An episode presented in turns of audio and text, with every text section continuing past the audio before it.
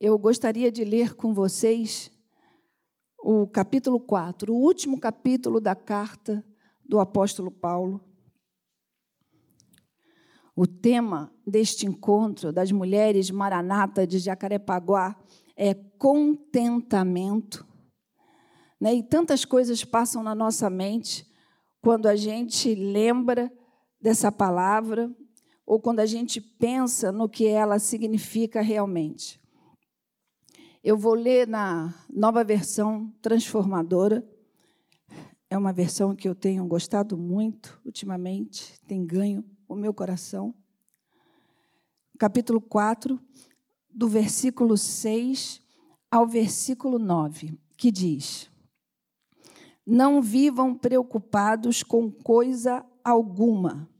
Em vez disso, orem a Deus pedindo aquilo de que precisam e agradecendo-lhe por tudo que ele já fez. Então vocês experimentarão a paz de Deus que excede todo entendimento e que guardará seu coração e sua mente em Cristo Jesus. Por fim, irmãos, quero lhes dizer só mais uma coisa: concentrem-se em tudo que é verdadeiro, tudo que é nobre, tudo que é correto, tudo que é puro, tudo que é amável e tudo que é admirável. Pensem no que é excelente e digno de louvor. Continuem a praticar tudo que aprenderam e receberam de mim, tudo que ouviram de mim e me viram fazer. Então, Deus da paz estará com vocês. Amém.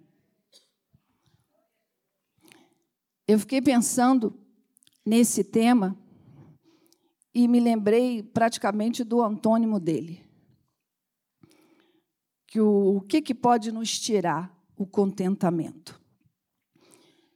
E eu resolvi fazer ali, pensar no, na ansiedade versus contentamento, ou contentamento versus ansiedade.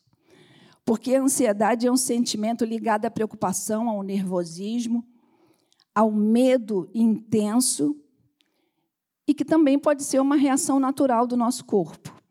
E que hoje em dia parece que a ansiedade está até na moda. Parece que ela anda desfilando, né? Em salões de moda onde se apresentam roupas para uma época determinada, parece que a ansiedade resolveu fazer parte desse desfile e ela vive desfilando aí, no mundo, nas nossas vidas, dentro das nossas famílias. E apesar da ansiedade ser uma reação natural do nosso corpo, ela pode virar um distúrbio e atrapalhar o nosso dia a dia. Quando você, por exemplo, tem uma preocupação a respeito de uma prova, aquilo te auxilia e te ajuda até você estudar mais pela prova. Ou quando você faz um plano que vai fazer uma viagem e fica preocupado com aquela viagem, se tudo vai dar certinho, aquilo ajuda você a se planejar melhor para que tudo dê certo. Então, a ansiedade, até um determinado ponto, ela é normal. Mas existe um alerta que quando o pequeno evento do dia causa uma ansiedade desproporcional a ponto de atrapalhar você de exercer outras atividades durante o dia, aí o alerta vermelho acendeu. E como que eu vou fazer? Né? Eu, como é que eu sei quando esse, esse, essa ansiedade passou do limite? Existem alguns sintomas dados pelos médicos mesmo de quando a ansiedade ela é desproporcional, quando ela começa a atrapalhar a sua vida diária. E você não consegue praticar outra coisa enquanto você não resolver aquele problema, tudo para você para e aquilo está te atrapalhando.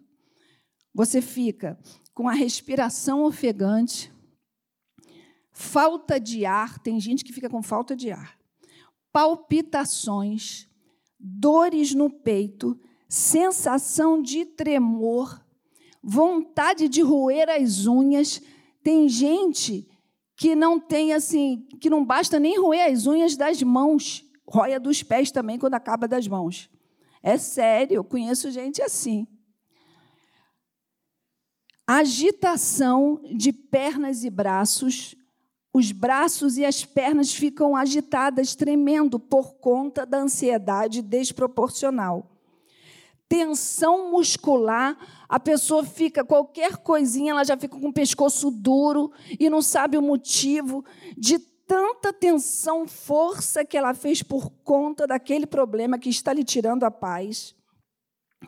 Sensação de desmaio, olha quanta coisa que dá. Enjoo, vômitos, irritabilidade, dificuldade de concentração. E olha que eu só peguei alguns sintomas, ainda tem mais. Tudo isso a ansiedade desproporcional provoca no nosso corpo. Eu, eu estava lendo o jornal alguns dias atrás e eu fiquei muito triste porque eu li uma notícia de uma moça de 23 anos belga que entrou na justiça para praticar a eutanásia, para morrer ao lado dos seus familiares. Né? Eutanásia significa boa morte. E as pessoas pegaram esse termo para praticar um suicídio assistido, né, que se chama hoje de eutanásia. E você pode me perguntar, mas essa moça, Esther, ela tinha uma doença terminal, né, que, que pelo menos explicasse esse desespero dela. Ela estava sentindo muitas dores. Ela disse que estava sentindo muitas dores mas ela não tinha nenhum problema físico. Fisicamente, assim, aparentemente, ela era normal. Ela sofreu um atentado terrorista em 2016 e, a partir daquela época, ela não conseguiu se recuperar mais. Ela passou por internações, ela passou por psiquiatras, ela passou por psicólogos e ela não conseguia viver porque ela disse que tinha um sofrimento dentro de si que era muito grande. E ela entrou na justiça no seu país para ter é, oportunidade, para ter a condição de praticar a eutanásia. E, pasmem, ela conseguiu. Deram a autorização para essa moça morrer dessa forma, com 23 anos, belga, na Bélgica. E, sabe, isso me fez procurar mais algumas coisas. Vocês sabiam que hoje a segunda causa de maior morte entre os jovens é o suicídio? Irmãos, ele só tem 20, 21, 22 anos. Vocês sabiam que existem crianças com 10, 11 anos se suicidando?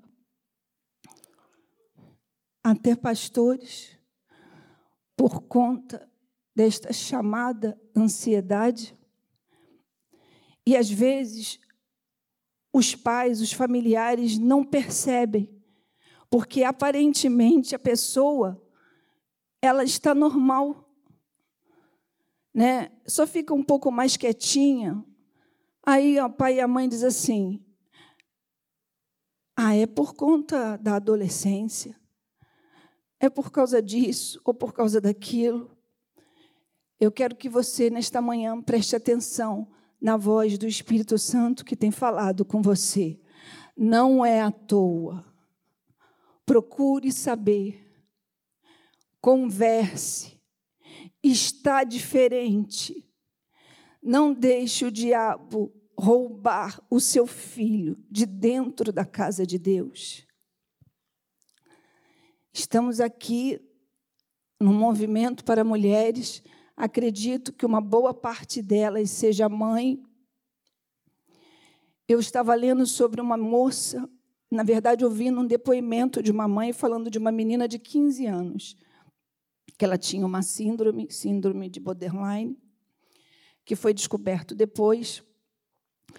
E eles fizeram de tudo. Ela foi internada junto com a filha, porque ela era menor, foi para o psiquiatra, foi para o psicólogo, e um dia ela chegou em casa, encontrou a filha dela caída, porque tinha tomado todos os remédios da casa, e infelizmente ela não conseguiu salvar a menina.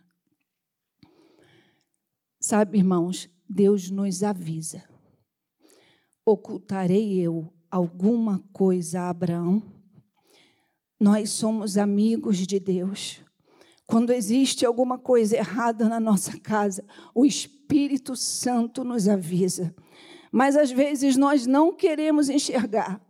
Nós resistimos àquilo porque pensamos assim: não, meu filho é normal, ele é normal, mas ele está sendo atingido. Ele está sob os dardos inflamados do maligno.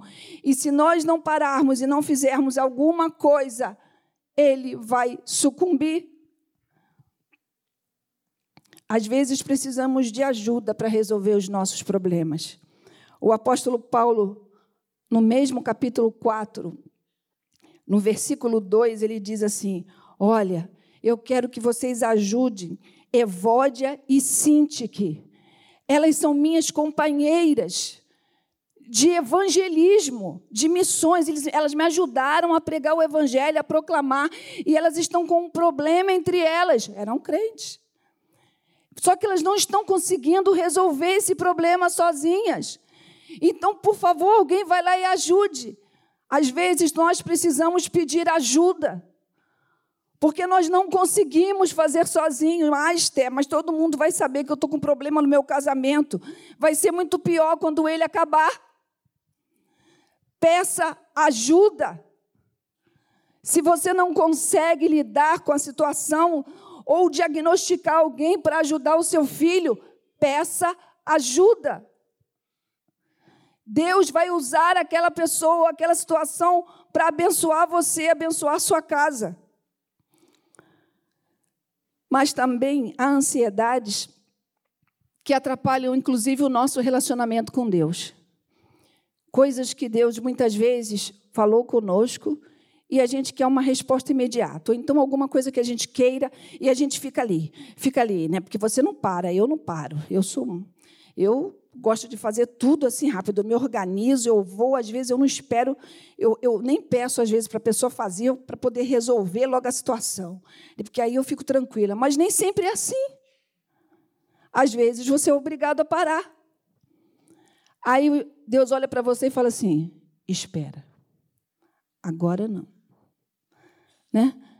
É igual criança, quando quer alguma coisa, mas eu quero isso. Porque... A mãe pega e fala assim: espera, ainda não é o momento.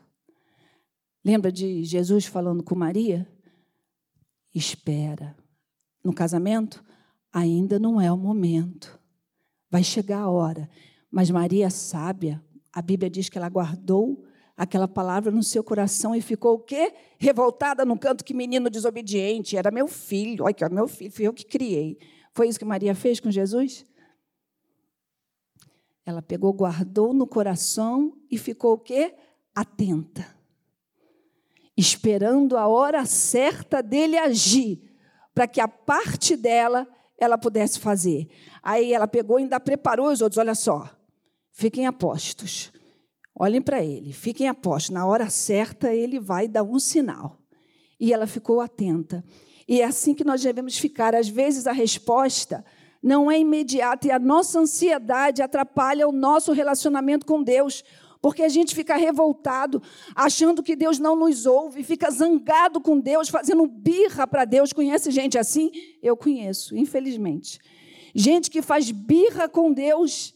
Ah, ele não me deu isso também, não vou na igreja. Uh. Né? O azar é de quem? Né? Não é inteligente você fazer queda de braço com um Deus do universo.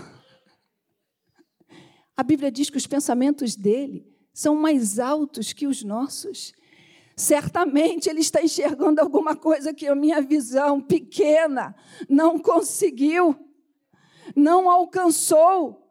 Por isso que ele está assim: fica aí, espera um pouco, para deixar que na hora certa você vai andar. Aí muitas vezes nós pensamos que Deus não está prestando atenção em nós. E Ele está agindo todo o tempo durante o processo, mas só lá na frente que eu vou ver isso. Espera, aguarda, guarda no seu coração, como fez Maria. No versículo 6 do mesmo capítulo, o apóstolo Paulo diz assim: Não vivam preocupados por coisa alguma. Sabe por quê? Porque ansiedade demais, desproporcional, é incredulidade, é precipitação. Sabe que já é comprovado que 70% daquilo que nós ficamos desesperados, com medo de acontecer, que nos leva à ansiedade, não acontece? Sabia disso? Gente, em 100%, 70% não acontece. Aí vira o desesperado e diz assim: mas tem 30%. Né? E aí? Tem 30%, o que, que eu faço com esses 30%? Deus não joga dados. Sabe quem falou isso? Alberto Einstein. Se referindo à criação do universo. E olha que ele era ateu. Deus não joga dados. Tudo que Deus faz, Ele sabe o que está fazendo. Ele faz tudo de uma maneira organizada. Ele não está vendo só o início, ele está vendo todo o processo. Tudo o que ele faz é de propósito, não existe coincidência nos planos de Deus. Se Deus falou alguma coisa para você, se ele te prometeu, não esqueça disso. Não deixe as preocupações fazerem você esquecer. Não deixe o inimigo roubar a sua fé. Continue crendo. Continue crendo porque nós não andamos por vista, nós andamos por fé. Continue crendo. E é por isso que hoje eu vou falar de três remédios. Três remédios. Eu estou aqui com o professor de é, homilética na minha frente. Entendeu? Lá do seminário. Eu me lembro que ele deu homilética. Me contaram. De três remédios. Esses três remédios a gente tem que tomar todo dia. Doses homeopáticas, de manhã, de tarde e de noite. Três vezes ao dia, é, três vezes ao dia tá bom. Três vezes ao dia você tem que tomar esse remédio. O primeiro remédio está no versículo 6. Vamos reler? O versículo 6 que nós lemos, do capítulo 4. Não vivam preocupados com coisa alguma. Em vez disso, Orem a Deus, repitam comigo. Orem a Deus, pedindo aquilo de que precisam e agradecendo-lhe por tudo que ele já fez. Orar corretamente é o primeiro remédio. Orar com ações de graças. Senhor, eu te agradeço pela minha vida, porque tu tens me sustentado até aqui porque tu tens curado as minhas enfermidades e eu pude chegar até esta idade. Senhor, obrigada por tantos livramentos durante toda a minha vida. Senhor, eu te louvo pelo meu marido, eu te agradeço pela vida dele. Eu te agradeço, Senhor, pela vida dos meus filhos, da minha filha. Eu te louvo, Senhor. Você já agradeceu hoje pela vida dos seus familiares? Você levantou de manhã e agradeceu a Deus pela sua vida, porque você acordou, porque você pôde se levantar, você pode tomar café ou não, escolheu o que ia fazer. Você agradeceu hoje. Esse é um dos remédios para afastar a ansiedade desproporcional que atrapalha a gente de viver. Mas não basta só agradecer. A gente, tem que, a gente também tem que interceder. Interceder é se colocar no lugar do outro. É pleitear a sua causa. É pegar o problema do outro como se fosse seu. É isso que é interceder. É quando alguém está desesperado porque alguém sofreu um acidente, seu filho está passando por um problema, é você se ajoelhar e você pedir ao Senhor por aquele filho, daquela irmã, como se fosse o seu filho. É você pedir por aquele casamento, interceder por aqueles problemas, como se fosse, como se aquilo tivesse acontecendo com você. É isso que é interceder por alguém, é se colocar na brecha por essa pessoa. interceder pela vida dos santos. O apóstolo Paulo, né, ele falava, ele começa a carta dizendo assim: "Dou graças ao meu Deus todas as vezes que me lembro de vós". Aí ele começa falando o quanto eles foram importantes no seu ministério. E ele começa falando que ele sempre lembra deles em suas orações. É você orar tanto pelas coisas visíveis quanto pelas coisas invisíveis para que o conhecimento de Deus provocasse frutos espirituais na vida daqueles crentes de Filipos e que a gente tem que fazer igual na vida das pessoas que estão conosco. Em Filipenses, no capítulo 1, versículo de 9 a 10, diz assim, ó: Oro para que o amor de vocês transborde cada vez mais e que continuem a crescer em conhecimento e discernimento, Quero que compreendam o que é verdadeiramente importante, para que vivam de modo puro e sem culpa até o dia em que Cristo voltar. Então, o primeiro remédio sou eu orar corretamente. E orando corretamente, eu tenho que agradecer a Deus pela minha vida, pela vida dos meus familiares, pela vida dos meus amigos, como acontecia com o apóstolo Paulo.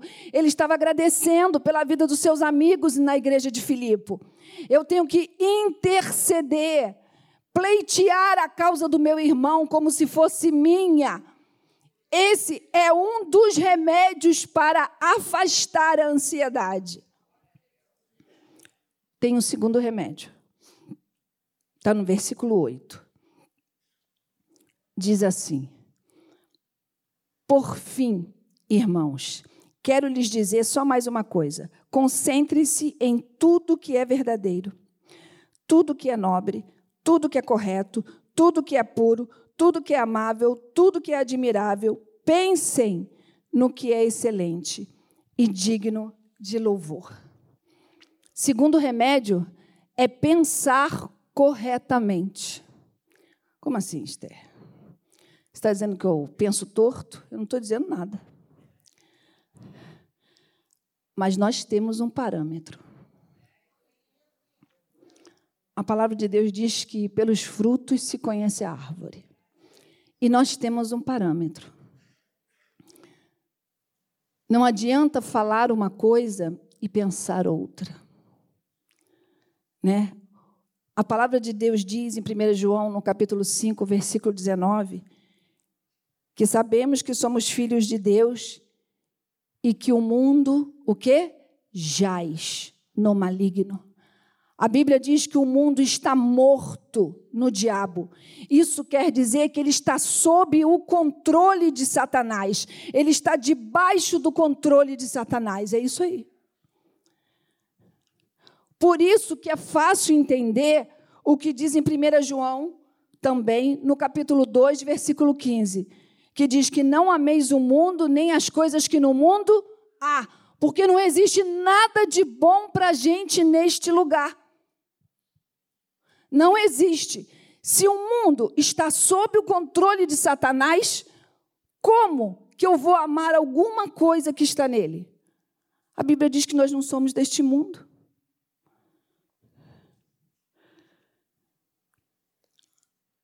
Irmãos, nós, como cristãos, nós defendemos verdades absolutas, inquestionáveis. Não há relativismo na Bíblia. Não há aquela história de que eu penso assim, você também pode ter o seu conceito de certo. E assim vamos de mãos dadas neste mundo fazendo amor. Isso não existe. Não existe. Nós defendemos verdades absolutas. Nós cremos num Deus trino, único, que fez os céus e a terra.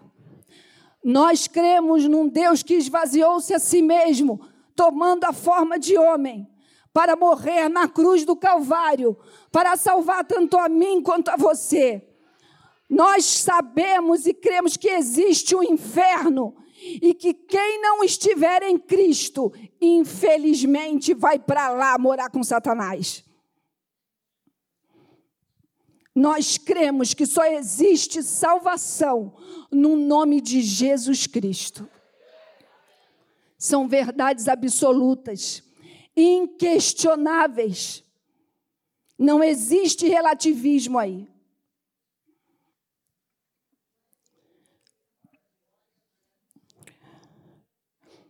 Ou somos de Deus e vivemos uma vida santa, longe do pecado, sem se assentar na roda dos escarnecedores. É, assentar na roda dos escarnecedores significa você o quê? Aceitar tudo que o mundo prega.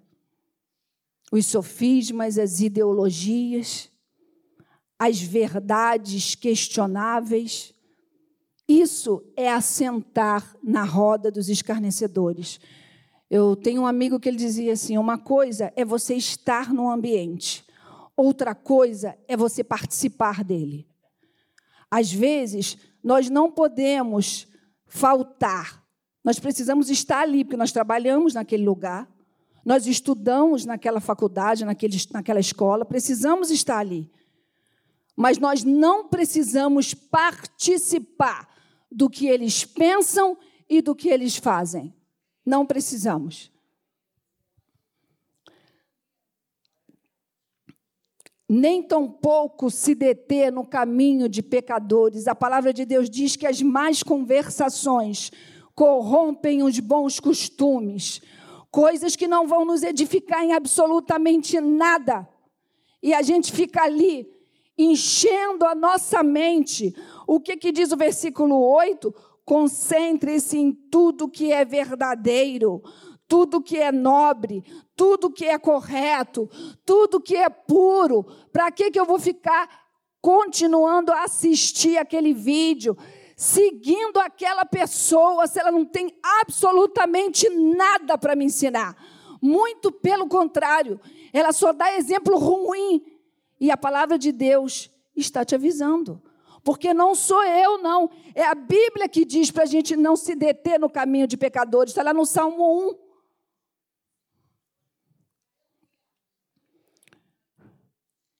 O que, que você defende? Isso determina o que você pensa. Mãe, quantas mães tem aqui? Eu, eu também sou mãe, eu tenho um privilégio. Eu não apresentei a minha filha que eu esqueci a Sara que veio comigo, é a minha única filha. É o presente que Deus me deu. Ela é o meu presente, eu digo isso sempre para ela. Você conhece, mãe, os ídolos do seu filho? Você sabe, pai, quem são as pessoas que os seus filhos admiram? Quem eles seguem nas redes sociais, quem eles admiram. Você sabia que o seu ídolo fala muito sobre você? Fala muito daquilo que você pensa, daquilo que você é, dos seus desejos para o futuro. Pai, mãe, você precisa saber. Você precisa conhecer os ídolos dos seus filhos. Os adolescentes, os jovens, eles são uma bênção. Nós já passamos por essa faixa etária e foi tão bom. Mas eles não têm a nossa maturidade. Porque maturidade a gente só ganha vivendo, viu, jovens? Não é ofensa, não é que vocês têm pouca idade ainda. Vocês estão começando a vida agora. E os pais, os avós já têm uma estrada percorrida. E aí eles têm mais maturidade. E a palavra de Deus diz que o filho sábio atende conselho, mas o tolo rejeita. O apóstolo Paulo fala sobre falsos mestres, sobre ensinos teológicos deturpados, que é o que mais nós vimos ultimamente. Em todos os lugares, tem gente, inclusive, querendo atualizar a Bíblia, porque aquele trecho não me serve mais. Cheio de liberalismo cristão dentro da igreja. É missão integral. Trouxe o marxismo para dentro da igreja, porque esse é o berço da missão integral. Jesus não se preocupava com grupos ele se preocupava com o ser humano e ele falava contra o pecado. E com isso ele atingia todos os grupos e acolhia todos eles. Porque é o que a igreja faz.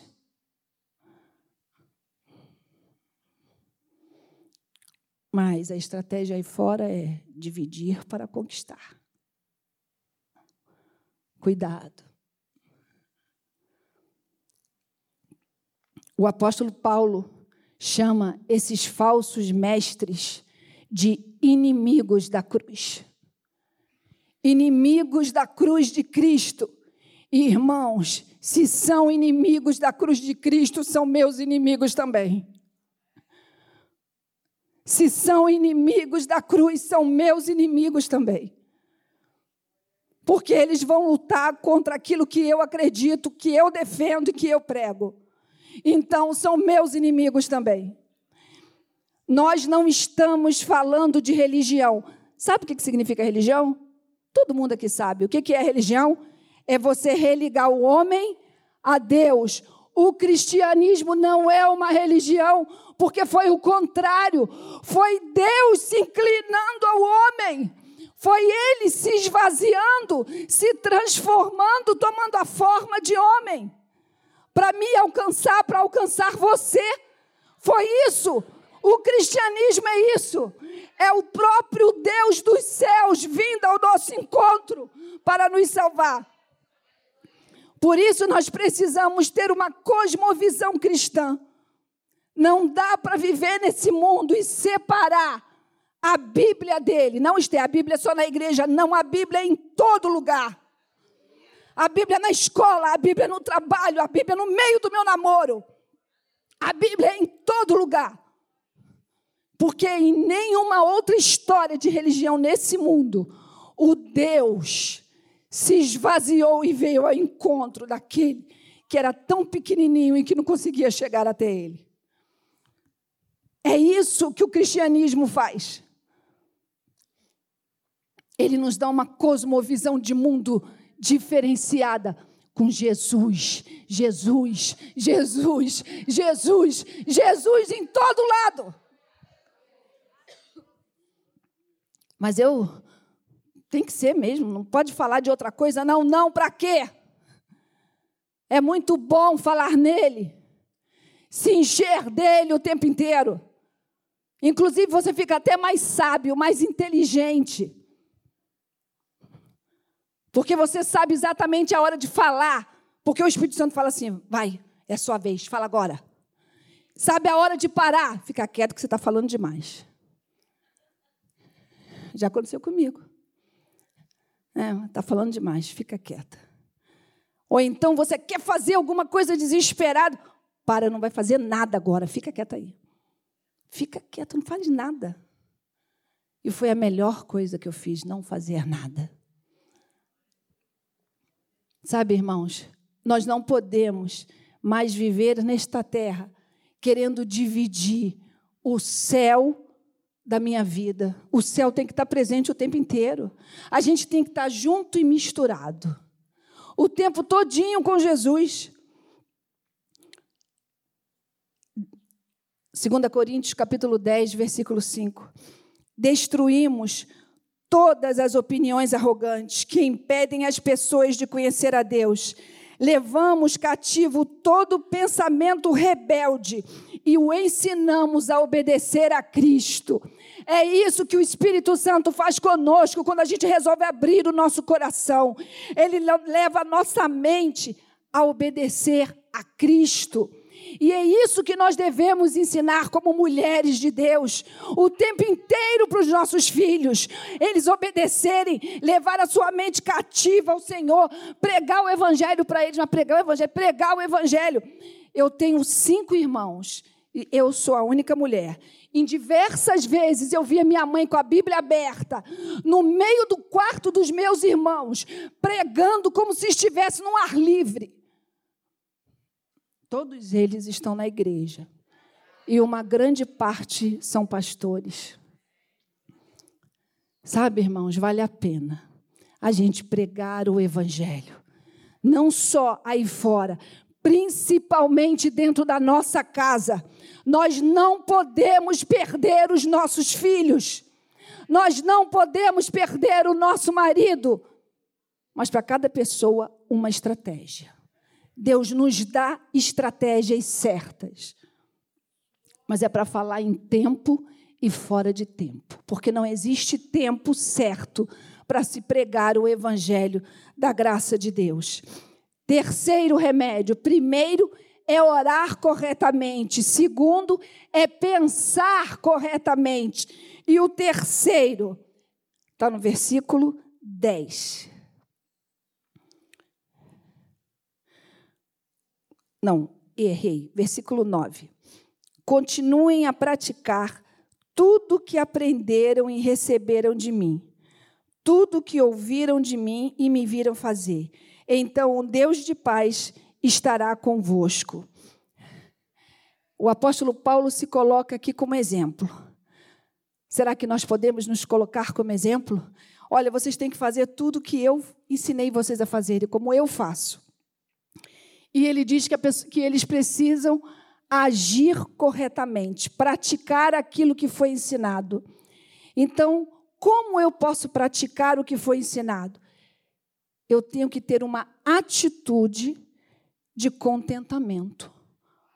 Como assim, Esther? Só é agradecido quem tem contentamento. E só tem contentamento quem entendeu o seu propósito aqui neste mundo. Você não nasceu à toa. Todos nós temos um propósito diante de Deus. E não adianta você procurar o seu propósito em cursos universitários, não adianta você procurar na psicologia, na psiquiatria, em livros. Não, ninguém vai poder te dizer o seu propósito. Só quem pode dizer o propósito de algo que foi criado é o próprio Criador. Então pergunte a Ele. Olha aqui, ó, o nosso manual de instrução. Como você funciona. Ele deu um propósito para você. Qual é o seu propósito? Deus deu um propósito na sua vida. Não pense que você nasceu por acaso, viu, menina? Deus tem um propósito na sua vida. Deus quer falar com você, Deus quer usar você a cumprir o propósito que Ele determinou para a sua vida. Deus não joga dados. O que significa na Bíblia a palavra contentamento? No dicionário, contentamento é o estado de quem está constantemente satisfeito, contente e satisfeito para a maioria das pessoas, acha que alguém que tem contentamento tem que viver sorrindo o tempo inteiro, mostrando os dentes. Mas a gente sabe que não é isso. Porque às vezes acontecem problemas no nosso dia a dia, situações contrárias que roubam o nosso sorriso, mas não podem roubar o nosso contentamento. E é justamente isso que a palavra de Deus fala. Aquele que tem contentamento se abala menos nas dificuldades da vida, pois a sua satisfação tem algo muito mais firme, muito mais além do que as inconstâncias da vida. Sabe?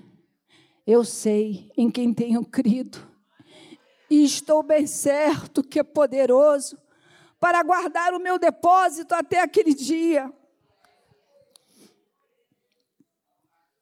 Filipenses, no capítulo 4, versículo 4, diz: Alegrem-se sempre no Senhor. O apóstolo fala também no versículo 12 que ele aprendeu a estar contente. Oh, ninguém melhor do que o apóstolo Paulo para falar sobre esse assunto. Ele aprendeu a estar contente em qualquer situação, seja boa ou ruim. Um homem que foi preso diversas vezes, foi agredido, foi apedrejado, quase morreu algumas vezes, e ele fala de contentamento. Contentamento é então uma qualidade que nós podemos nos esforçar para desenvolver. Não é um sentimento efêmero, algo que vai passar. Não, é uma qualidade que se desenvolve. Aí eu me lembrei de Provérbios 4, que a vereda do justo é como a luz da aurora, que vai brilhando, brilhando, até ser dia perfeito. Você hoje desenvolve um pouquinho o seu contentamento, amanhã você desenvolve mais, até você alcançar a estatura de varão perfeito no céu. Irmãos, quem tem contentamento sabe que não está sozinho em meio aos seus problemas. Não deixe o problema na sua casa a falta de amor do seu marido ou dos seus filhos te tirarem a alegria. Eu quero te dizer nesta manhã que a sua alegria independe disso. Você não precisa do sorriso deles para ter contentamento, porque Deus é o teu refúgio, é Ele quem te dá contentamento, Ele é o teu marido, Ele é aquele que te sustenta, é aquele que cuida de você. Por isso nós temos contentamento. Sabe, independente das circunstâncias, lá na galeria dos heróis da fé, no capítulo 11 em Hebreus, a palavra de Deus diz que o patriarca, né, que ele ficou o quê? Firme, como vendo o invisível. É isso que Deus quer que façamos. Sabe, quando a gente não consegue olhar na nossa, a nossa volta e ver os resultados que nós estamos esperando, a gente simplesmente começa a enxergar o invisível. Não faz mal, não está acontecendo, mas eu tenho um Deus, eu tenho um propósito na minha vida. Deus está olhando o meu andar, o meu caminhar, Ele sabe da minha luta. Ele ainda não me respondeu, mas Ele vai me responder. Por isso eu tenho contentamento, porque eu espero nele e Ele é infalível. Glória a Jesus, aleluia. Quando o apóstolo Paulo escreve a carta de Filipos, ele está preso em Roma. E ele escreve uma carta que é chamada de carta de alegria, da alegria. Ele estava preso em Roma e ele vira para os irmãos em Filipos que sempre o ajudaram em suas missões, contribuindo financeiramente para o seu ministério. Ele diz assim: Olha, eu já tenho tudo que eu preciso. Vocês são bênção na minha vida, eu já tenho tudo que eu preciso. Mas eu quero dizer uma coisa para vocês, e ele fala isso no versículo 17 do capítulo 4. Eu, eu quero que vocês continuem com a bênção, porque, na verdade, quem é mais abençoado é aquele que abençoa do que o que recebe a bênção. Sabia? E ele fala isso para a igreja: eu quero que vocês continuem. Eu não preciso de nada, não, mas eu quero que vocês continuem sendo abençoados. Então, continuem a contribuir com a obra de Deus porque isso abençoa mais quem contribui do que quem recebe. Ser insatisfeito é como se nós falássemos para Deus que Ele está errado em suas decisões sobre a nossa vida. Uma pessoa que vive insatisfeita, zangada, ela está dizendo o tempo inteiro: Deus, eu não concordo com a maneira como tu, tu tens agido comigo. Em Mateus, no capítulo 6, versículo 26 ao 30, os versículos falam sobre a alimentação dos passarinhos feito pelo nosso Pai. Que o Pai que nutre os frágeis passarinhos, que veste tão lindamente as flores do campo. É esse Deus que vai sustentar você Se ele faz isso com os passarinhos, faz isso com as flores do campo, não vai fazer com você, que é a sua semelhança, que é a sua obra inspiradora, que é a menina dos olhos de Deus, é você, é a menina dos olhos de Deus. Satisfação, ter contentamento é descansar em Deus e nos planos que Ele tem. A vida se torna mais leve. Você será um exemplo de contentamento.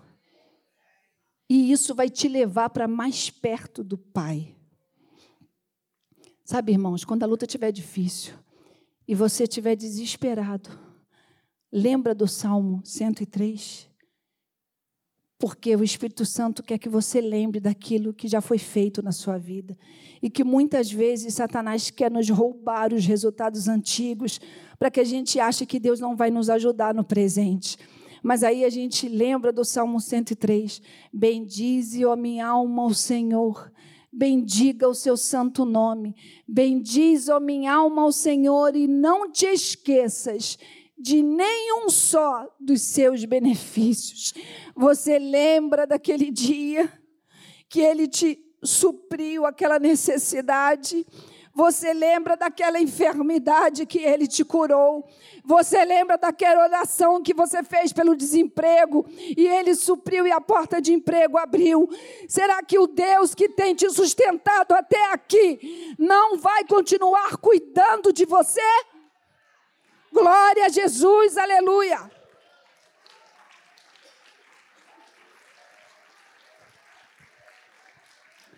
Nós já estamos terminando fazer tudo certinho, dentro da vontade de Deus, não nos deixa imunes aos problemas.